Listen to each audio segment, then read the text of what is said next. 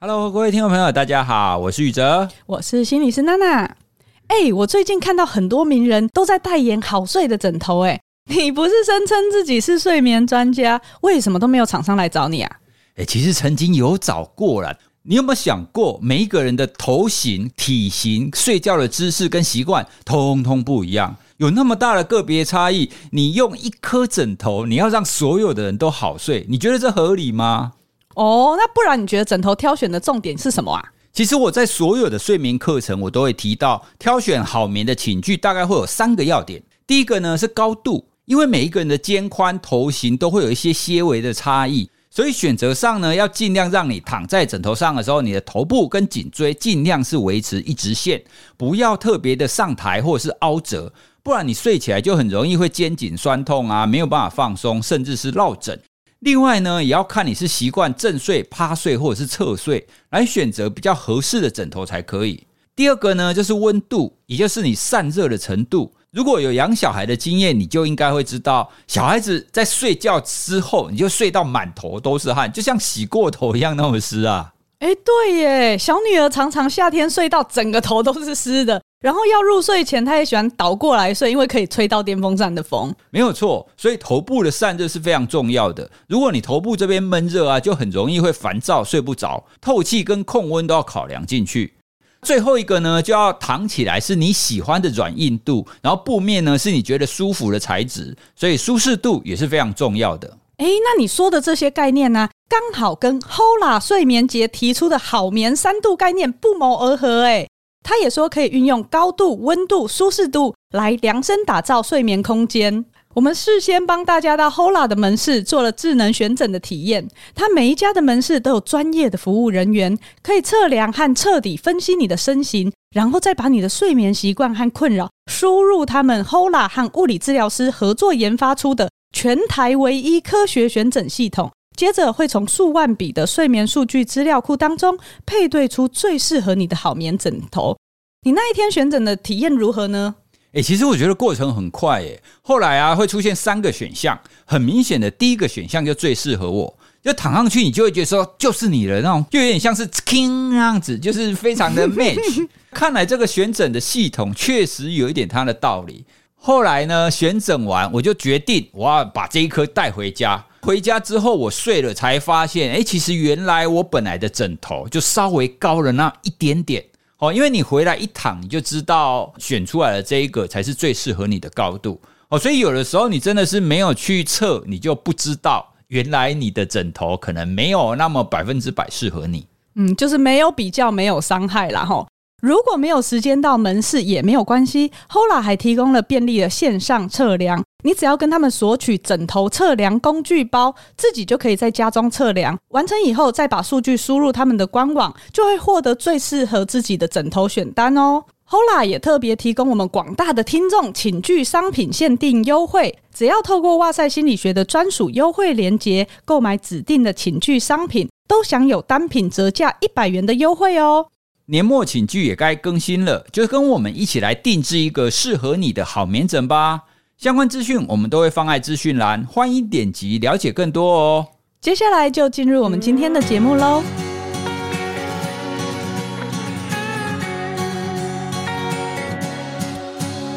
Hello，欢迎来到哇塞聊心事，陪你聊心事，我是心理师娜娜。你有想过人为什么会做梦吗？在做梦的时候，大脑中又会发生什么事情呢？梦真的有什么意义或内涵吗？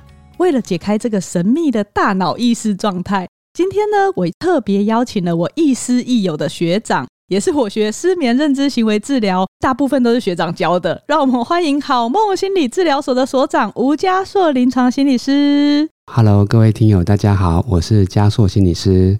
家硕学长呢，他听他的治疗所名称叫好梦，就知道他跟这个睡眠跟梦非常的有关系，而且他有超美的治疗所，进去我就觉得心情超好又放松。学长是不是跟大家先介绍一下？我之前一直是在长庚医院工作，那是在桃园长庚，啊，也很喜欢林口跟龟山这里哈，所以我的治疗所的成立也是在靠近长庚附近。它叫好梦，顾名思义，我也是一直在从事睡眠，还有跟这种谈论睡眠的各种阶段，包含做梦、失眠认知行为治疗。大家如果有上网 Google 一下，可以去看一下，我们有放一些照片。其实成立这个治疗所大概两三年，也蛮有趣的哈。至少有两到三个剧组都有来跟我们问租借场地。我觉得是正面的事情，是因为也代表现在是很多的剧情的安排都有所谓的心理治疗。只是可惜，因为我现在才发现，录制一个小小的场景需要多多的工作人员。像上次有一个要跟我们借一集而已哦。那我说，哎，那大概要多少人？他说会有五十个人来到我们这边。那我就觉得啊，第一个当然担心这么多人进来。那因为我们是跟别人租这个空间，那他说大概也会有十辆车，包含装法啊，或者是各种摄影、各种工作人员。所以我觉得可能会影响这边周围的这种环境啊。后来我们多数都是拒绝了啦，但是也才知道哦，原来拍片需要这么大的工程。不过也是跟大家分享，我觉得心理治疗这件事情真的能见度越来越广，我觉得这是很好的事情。那我相信这个跟哇塞心理学在推广心理学，我觉得搞不好也有一些互相连带的正面效果。应该没有那么厉害哟，就是很多心理师前辈们的努力啊，让大家发现说，哎，这个职业角色是可以在心理健康上面帮上很多忙的。教授学长还另外有三本著作，一个是失眠保证班，另外一个是零到六岁的好眠指南，还有认真的你有好好休息吗？所以这些书你看都跟睡觉有关。今天我们要聊睡眠跟梦这件事情，当然就是学长最具有代表性了。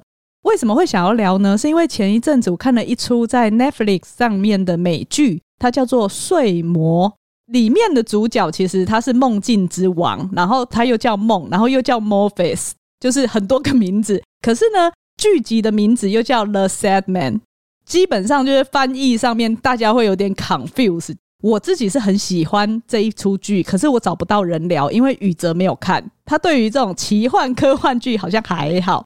我想说，哎，这个在讲梦的学长应该也有看。果真，我们都会被这种东西吸引，所以就想说，哎，来录一集好了，跟大家稍微介绍一下《睡魔》这一出剧呢。剧情主要是在讲有一个梦境之王，他因为某一些原因被困在现实的世界，大概一百多年，后来他好不容易脱困了。可是呢，他就是有一些法器被人类夺走了，所以他就要想办法找回来，还有要修复他那个已经有点分崩离析的梦境王国。大概故事是这样。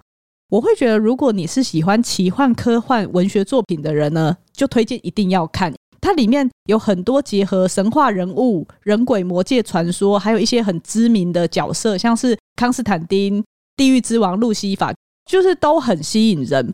里面最吸引我的，除了美丽的画面以外，就是它每一集都会探讨一些人类很在乎的议题，还有一些跟梦有关的设定。像我印象最深刻的，觉得很超展开的第五集，剧中的反派他就是透过一个心想事成的宝石，他就在一家餐厅里面创造一个没有谎言的世界，然后造成天下大乱，失去控制。那一集真的有看的人，应该也会觉得很荒谬或讽刺。那个餐厅里面的人因为自私啊、嫉妒啊、欲望啊，然后后来全部杀来杀去。我这样算不算暴雷？总之呢，那一集的主轴就是在探讨人类到底需不需要谎言，然后说谎就是自私吗？还是背后是恐惧，甚至害怕失去？说谎的背后，有时候可能也包含了自己的一些梦想跟希望。我记得里面他就有讲说，如果梦想消失了，那人类也就消失了。他其实有点把梦这个东西延伸到梦想这个概念，他会觉得说，因为没有什么能够支持一个人在这个混沌的世界当中继续保持有希望的去过每一天。如果你是喜欢探讨人类心智和行为的人，或是像我们是睡眠相关的从业人员的话，就很难不被这部剧吸引。当然，我也就很好奇呀、学长，剧中你印象最深刻的部分或者设定上是什么呢？我先说哦，娜娜那时候邀请我来录这一集的时候，我真的是很开心，因为其实我都会查一下相关影集的资讯。这个影集的耗资的成本真的很大，现在看起来是有点担心没办法拍第二季，就是可能需要更多的人来看这个节目。我个人真的很喜欢这个节目哈，虽然前面几集可能会稍微有点慢，可是我还蛮喜欢前面的，因为它铺陈了很多的重点。我们有没有办法把梦看待成一种希望，我们需要有梦，让我们的整个生活可以更完整。就就像刚才说，我们还是会有一点点破梗啊，但是我相信这个梗应该都不失影集的精彩。我自己后来去解读这一百年，除了漫长的等待，其实我觉得有点代表这一百年对应这个现实世界，包含二次世界大战，包含一些大屠杀、一些种族的议题。所以他其实，我就我不知道导演是不是有这样的一个意涵。这个主角象征希望的梦，他被困住的这一百年，世界有多么的乱。所以这个是我被邀请的时候就觉得很想好好的来分享这部片。它有很多哲学的观念，吸引我的地方，我先呼应刚刚娜娜一开始提到的。其实这部片的片名真的有点混淆，我们翻译叫它“睡魔”，所以睡魔好像要跟睡觉连结，但是其实这个主角他的他的名称有时候叫 dream，就是他就是一个梦，但是我们又叫睡魔睡魔，我觉得有时候搞混了哈。这个混淆我觉得也蛮有趣的。我出去演讲的时候，有好多次听众都会问我，说梦话跟梦游是不是在做梦睡眠？大家都会很直觉的觉得，对啊，我们就是在做梦的时候有一些相关的剧情，我们才会说这个梦话，我们才会梦游。但是正确的睡眠医学是错误的。我们正常来讲，在做梦的时候，我们大脑会发出一个指令，去保护你的身体，我们叫做肌肉的张力会关掉，我们不会有任何的肌肉的动作。所以这个时候，如果知道你在做梦，把你的手拉起来，你是立刻瘫下去的，因为你没有任何肌肉张力。可是为什么是保护你？因为你这样才不会梦到什么就做什么，很危险呢。对，你梦到在打架，你旁边的人就会被你打得鼻青脸肿哦。那这个当然就是真的危险，也有可能自己会受伤。所以换句话说，你也不会在那个时候有能力动起你的嘴巴，因为你的肌肉的这种咀嚼肌也是没有力气，所以你是无法讲话。你更不可能有力气走路，因为你的肌肉张力是瘫的。睡眠医学来讲，说梦话。跟梦游其实是在非做梦的阶段，可能是在浅睡或者在深睡，但是翻译出了问题，因为我们早期就是把它直接翻译成说梦话跟梦游。英文其实是 sleep walking 跟 sleep talking，就是在睡觉的时候讲话跟睡觉的时候走路而已，一直都没有要说它是跟梦有关。这个混淆刚好跟这部片的片名刚好反过来，但这样讲讲到最后，我相信大家已经有点搞混了哈。我觉得这个混淆甚至也蛮合理的啦，因为反正梦就是有点搞不清楚现实，那所以我觉得这个东西混在一起也无伤大雅啊。里面我也很喜欢刚刚娜娜提到的第五集设定了一个乌托邦，这个东西我觉得也牵扯跟所谓的希望有关。我觉得它里面也有隐含，就是他把谎言甚至做了一种不同的诠释，可能把谎言设定成是你想要好好的活下去。其实你可以回想啊，很多人在生命中可能会说一些谎，可是这些谎其实是带着一点往未来要走下去的希望。不完全所有的谎言都是这样，但有些比较恶意的谎言、负面的谎言。但是里面有一些哲学的观点，让我们知道，谎言其实对有些人来讲是更有希望的活下去。那这个东西，我觉得象征了梦境之王他在经营的这个梦。梦其实有时候也是一种希望，因为我们在梦里面可以无所不能。有时候我们可以梦到我们是变了一个样子，或者是我们完成了某些愿望，所以我觉得它其实也是在象征这件事情。当你所有的愿望都成真，我们会觉得那那有多好。但是这部片就让你再走向另外一个可能性：如果所有的谎言都不存在，或者是所有的愿望都可以成真，这个世界又会长怎么样？会长怎么样？但有各种可能。那这部片我觉得它就给了一种很极端的可能，但我觉得是很精彩。看到那个导演在做这些铺陈，整个氛围的时候，你不是只看那个剧情，而是很多时刻你会起鸡皮疙瘩，因为它背后哲学的寓意会让你觉得，哦，它好值得做一些思考，而且这些可能是没有答案的，所以你就会觉得说，难怪 Neil Gaiman 他会跟史蒂芬金一样被誉为是故事宝库，他们是同时名列是十大后现代作家之一，他的功力是很深的。欢迎大家听完这一集，一定要去看，让这一部剧可以拍第二季。像刚刚学长讲到的这些部分啊，我就会觉得，其实他故事一开始就会有一些设定，是让你觉得说，哇，跟我们现实中好有连结的。比如说，一开始主角 Murphys 他被关起来，现实生活中忽然十九世纪爆发了一个大规模的嗜睡病，那个时候很多人因睡了以后都不醒，然后死掉。你就会发现，其实这件事情在我们真实的社会中是曾经出现过的。它好像是跟非洲人类追虫病有关，然后它是透过采采蝇传播的，大概到二十世纪才获得控制。因为我之前是读护理系，所以我大概有这个印象。你知道剧中跟你既有知识会有一些关联的时候，你就会觉得好有趣，很迷人。当然，剧里面它可能会比较模糊或夸大一点点，或是它也不会去特别指涉说一定是什么事件。可是你会因为这些连结觉得哦，好有趣哦。里面有一个主角，他其实是睡了非常的久，然后后来 Murphys 被释放出来以后，他才醒来。我也会想到说，其实我们之前在睡眠障碍里面有一个很少见的病，就叫睡美人症候群。他会用一些很巧妙的设定去。贯穿在这个剧集里面。我自己学睡眠这么久，我一直也觉得这个疾病很谜样。这个东西到现在其实都好像找到了一些解释，可是我觉得它还没有一个定论。但是嗜睡有再分更多细的这种相关的疾病，包含一种一睡不醒可以睡很久的，就像这种睡美人的症，它是比较是偏那种一睡不醒的，因为那个比较出现在某一些特定的时代。啊，大概呃十九到二十世纪，那现在可能还保留的一个叫做嗜睡相关的疾病，叫做猝睡症。嗜睡跟猝睡，它其实是很容易混淆了。猝睡就是突然会睡着，比较像剧中里面有些安排是这个睡魔突然出现，或者噩梦突然出现，可能有些人就因为这样而昏睡。那我觉得这个点也跟猝睡症这个症状的安排有点像。稍微解释一下猝睡症哦，会花长时间的时间睡觉。他会突然在白天昏倒，那那个昏倒其实也是睡着的一部分，甚至他的昏倒很容易跟情绪有关。之前我们在教学的时候会看到，如果有有得到这个猝睡症的猫还是狗，你突然逗它开心，它一个开心跑来跑去，它就会昏倒，因为大脑里面的这种情绪中枢跟这样的睡觉中枢它是有些连接的。但这个昏倒是什么？这个昏倒从睡眠医学的角度来解释，它是被所谓的做梦。突然快速的出现，那这个刚好回应到我们刚刚上一段在聊的，我们做梦的时候肌肉张力是消失，可是，一般的人的做梦是已经躺在床上已经一段时间，所以你的肌肉张力消失，你不会有什么感觉。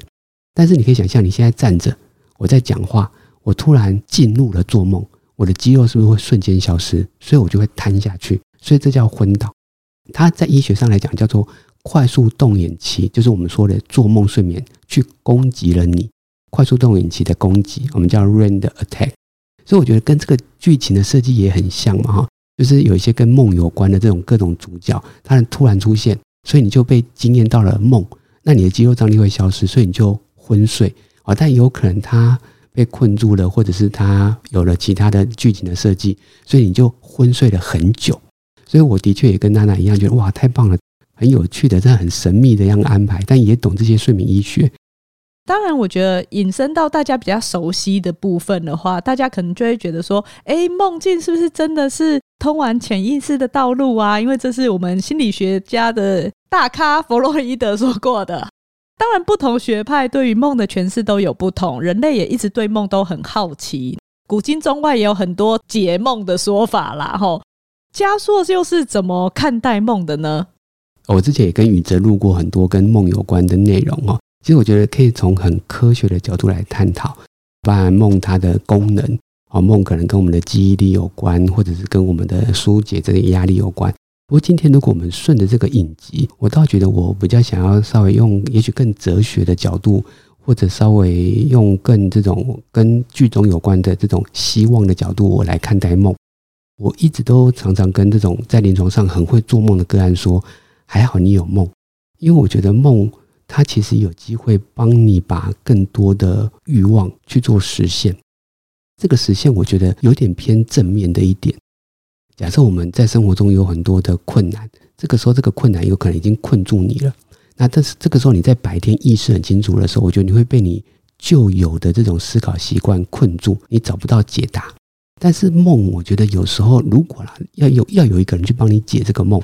他有可能是你的治疗师，或者是熟悉解梦这个领域的各种专业人员。那他有可能在这个过程中去看到这个梦，想要带领你去看到更全面的事情。这个时候，我觉得你就会有点突然发现哦，原来可以这样去想。这边先分享哦，我觉得梦就是我们白天所有的经验或我们的意识的组合。所以以我的想法，我还是比较认同蛮多心理学家的看法，梦都是的确通往潜意识的大道。因为它就是你这个人所有的经验的组合，可是有些人会觉得我没有这样的一个意识啊，我没有白天没有这样的相关经验，为什么会梦到这样内容？因为有时候你的意识是被你忽略的，被你隐藏起来的。这边也许我先分享一个，我有个案做过类似的梦，我稍微修正一下跟大家提。他的梦其实是一直梦到有点重复性的是他被困住啊，他的困其实形容的很清楚啊，他在一个森林里面，可能有很多的树，有很多的杂草，那他走在一半的时候被杂草困住，甚至他觉得好像有一些那个泥沼走不开那个地方，所以他就有点焦虑，然后四处要去抓。这边他当然有可能就会醒来，所以他重复一直在经验这个梦的时候，他就觉得跟他的生活被困住有关。但是我们就会去连接，去看更多一点。我说，除了你仔细去看，你还看得到这些杂草，你还看得到这些困住你的地方代表什么？他就开始去看到更远的地方。他觉得在上面一点还是有光，还是有太阳。所以我们的梦不是只有看你当下被困住的那个地方，但那个困一定也衍生出来，他生活里面有一些东西是困住他的。第二个，你在做什么？他说他想要离开那个地方，我说代表你想要离开这个困境吗？你有办法离开他吗？他发现其实远远的可能好像还有一个有一个比较大的空间，甚至有一条道路，他很想往那边走。所以我就说我也带他看到是，那也许你还是有一个远一点的希望，远一点的方向。生活之中的确除了困住他的工作，或者是现在的这种。呃，家庭的一些各种议题，他其实还是有一个可能远一点的时间点，可能三年五年后，他可能想做什么。当然，在智商的过程中，我们可能就会带他去看这个远一点的目标，我们有没有可能把它拼凑得更清楚？除了看他被困住那个点啊，他还是有一些太阳。那这个太阳也代表他可能还是有一些资源，他可能还是有一些家庭的系统，他的另外一半可能也支持支持了他去做一些突破。啊，那他还有一个远一点的地方是干净的，是一个空旷的地方，他可能没有杂草。我会觉得至少他还可以透过这个过程中看到更多的希望。这个你可能也可以直白的跟个案谈啊，但是我让他看到他的梦还有其他的组合，那这些东西都是他的一部分，只是他有时候被那个困扰、压力困在那个当下，他觉得动弹不得，觉得很绝望。但是其实也不是只有绝望，他还有可能有其他地方。这个梦是他自己拼凑起来的，所以我觉得更顺着他的语言跟逻辑，那也代表那些希望是你本来就有的，只是你忽略去看到它而已。那如果再回到剧里面，我觉得这个剧也是把梦形形容成我们刚才说的各种希望，甚至你会发现这个希望它其实是有跟各种我们常常挂在嘴边的这种命运啊、死亡啊、欲望，去有各种的对手戏。刚才讲到那几个，其实，在剧中也是各种他的兄弟姐妹嘛。对，他的手足，对他的手足有象征欲望的，有象征死亡的，有象征命运的这种各种角色。所以他有时候打得很辛苦，因为对方这种负面东西太强大。所以你会看到有时候是被追着打的哦，可他总是会找到一点希望。所以我觉得这个跟我们在看梦的本质，我觉得是有点像的。其实荣格有说过类似的话啦，就是我们现在还好有梦。哦，因为有时候生活其实很多的困扰，那我们在梦好像形成了一个独立的世界，但是我们要怎么去看待它？我觉得需要用用一些不同的观点。那你找到这些观点，我觉得你就会很惊讶，梦是想要告诉你这些事情。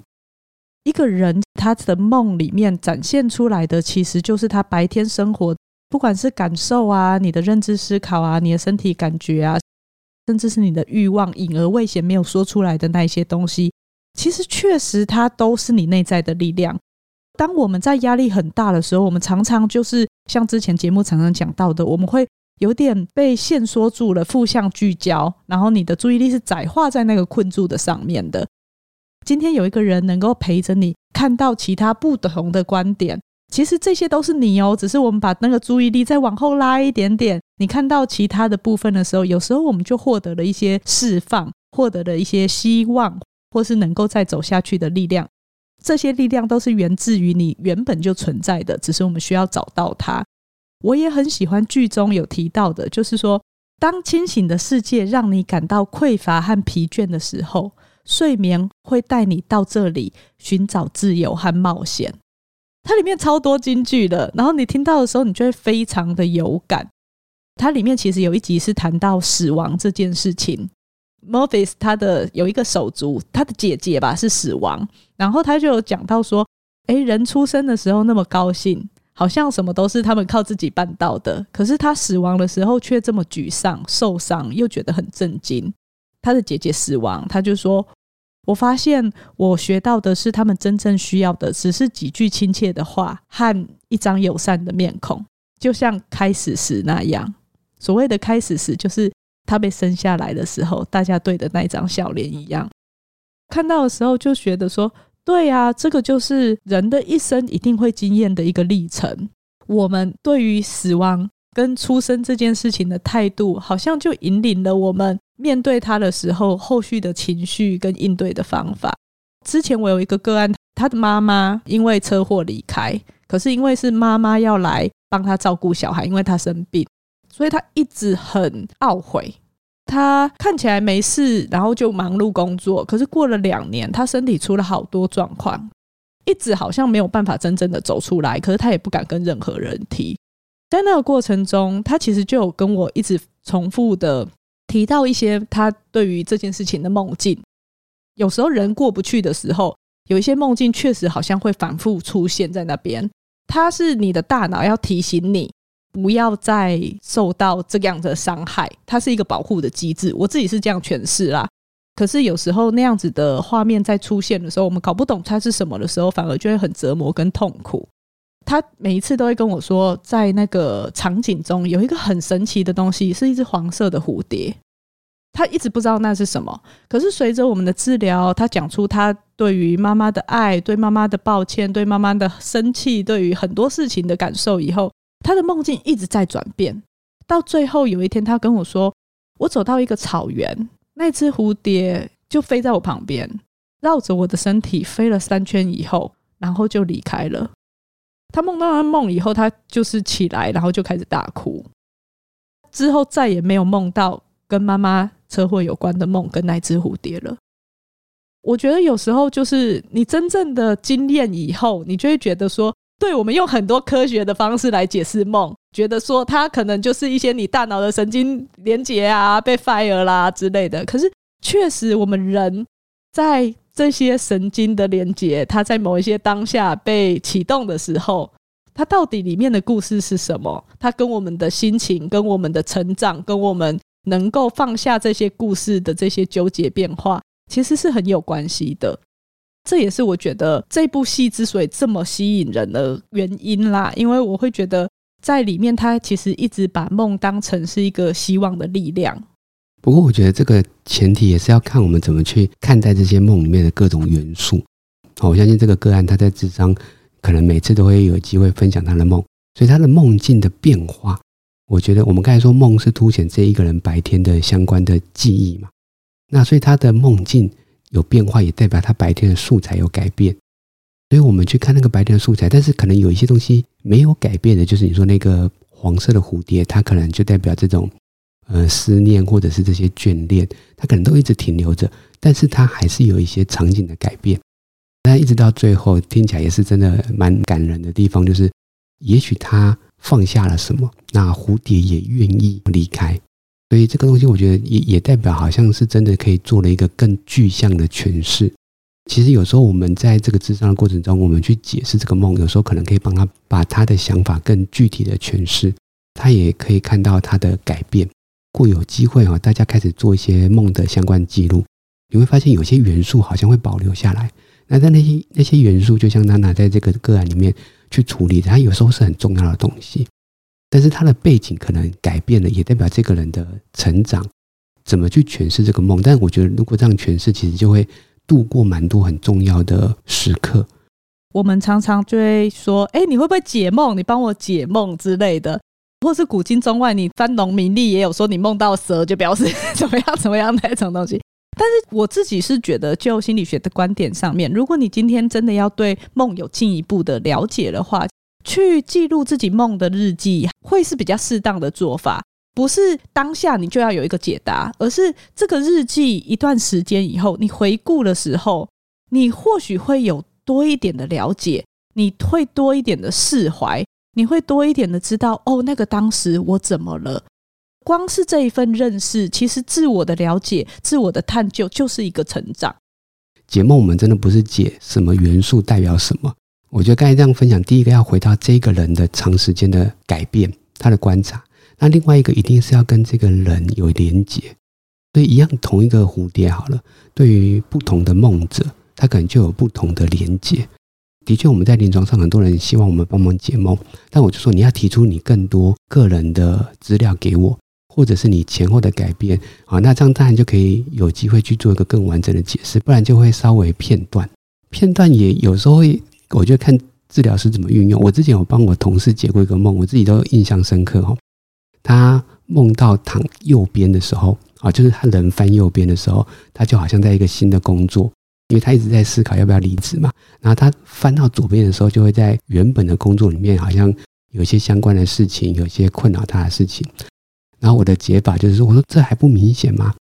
躺右边的时候，右的英文是什么？Right，那就是对啦，你就这么去做。好了，我我就这样子很片段的解了他的梦，但是因为我我知道他本来就已经很想要离开这个工作，他有他的方向要走。虽然很片段的解释，但是我还是拼凑了我对这个人长时间我跟他工作，他我对他的理解，所以我才可以做这样的一个解释。这是一个我觉得还蛮有趣的一个小解梦的一个方向了。这个我就想到之前我另外一个朋友，他也是他离开工作以后还在适应期，他就跟我说，我有一天梦到一个梦，是我就在我原本要去工作的路上，可是我的衣服上面有一个大洞，然后我后面的人是我新认识工作上的人，他们都在笑我，可是我前面的人是我以前认识的人。他们就在很亲切的跟我聊天打招呼，然后因为你很认识他，你就知道他现在处的状态，你就觉得这很明显呐，你就还在害怕你接触的那些人会不知道怎么看待你，或者是你很怕出糗，或者他们背后捅你一刀之类的。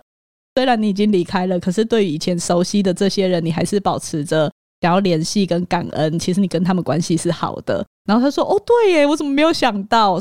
解梦有很多的专有名词嘛。”有一个专有名词叫做浓缩，像刚刚娜娜你说的这个同事，他其实就是生活里面累积了很多东西，但他得在梦里面快速的去浓缩，啊，所以他浓缩成一个画面而已。衣服破一个洞，后面是新同事，前面是旧同事，啊，但其实这中间是很多的故事的。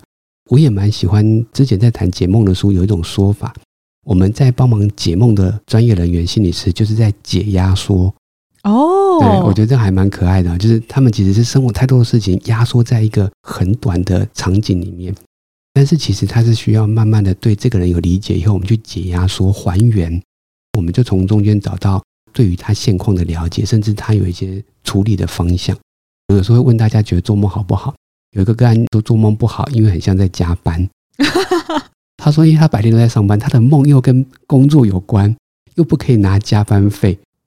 这么说也没有错了哈。换句话说，如果你的白天都是充满你不开心的事情、负面的东西，它都是你记忆的素材嘛，所以它就有可能浓缩或者在你的梦里面出现。就是我会希望大家为了你有一个美好的梦，白天制造更多美好的相关的记忆的素材，它就有可能拼拼凑凑，让你的梦稍微更不一样一点。你的那个同事，我们就会希望他。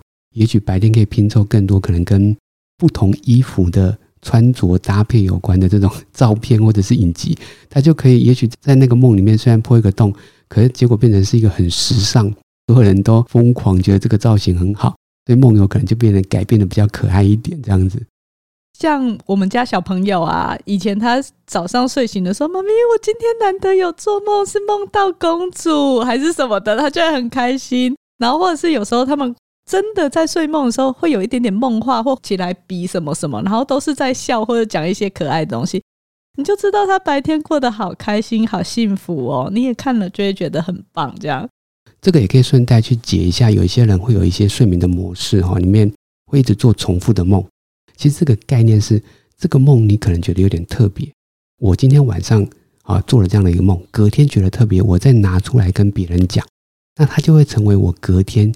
记忆的素材，所以就像你的女儿可能跟你讲，哎，我做了公主有关的梦，她有可能今天晚上就可以再有机会做到类似的梦，因为她白天又提出来了嘛。所以如果有些人觉得，哎，我的梦都是梦到某些特别的东西，他一直提，一直提，他白天都一直重复出现这样的一个素材，啊，他的晚上就有机会再出现这样的梦。所以有些人的梦可能有机会连续，很像连续剧，或者是就算没有出现，它也可能是很重要的东西，它可能都在你的意识以下，是一样，它不断的提醒你，你要去注意它。我觉得那些东西都可以拿出来，好好的去解压缩一下，看一下这些东西想要提醒什么。好，所以今天非常感谢加硕学长来跟我们一起聊这个梦的议题，我自己觉得很精彩。最后其实是想要跟大家分享的是，我记得在第一集一开始的时候，有一个前导的句子，他说：“我们死于清醒的世界，人们坚持称之为那个叫做真实的世界。”就好像你们的梦境对你们所做的选择毫无影响。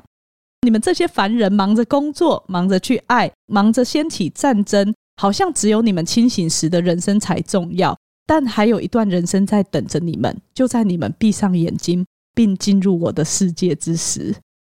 其实梦对我们生活中是有很多影响的，只是我们自己不知道。我们以为我们生活的这些真实世界才是。当然，如果你对于睡眠医学有一些了解，你就会发现，其实我们很多创意，或者是我们很多的情绪调节，都是在梦中完成的。欢迎大家可以去看这一部剧，然后一起支持他，让他继续拍第二季。然后另外呢，我们今天也想跟大家分享一个很棒的 podcast，就是睡眠先生的活力学，耶！它其实是挂在宇宙中的另外一个子系列啦。其实它停更了一年，不过我们最近会复更。如果对于睡眠啊或等等相关的议题有兴趣的人，就可以欢迎收听。那我们会把相关的资讯放在我们的资讯栏中。很高兴今天有这个机会来录这一集。我自己写了一个我觉得金句了啊。我们因为梦想而伟大嘛，但我们有没有可能因为要做一个好的梦而好好的活着，制造更多精彩的生活？那这些生活成为很重要的元素，你的梦就会跟着精彩。好，所以我觉得鼓励大家，我们努力好好的活着，白天好好认真的精彩生活，我们晚上也会有丰富的梦。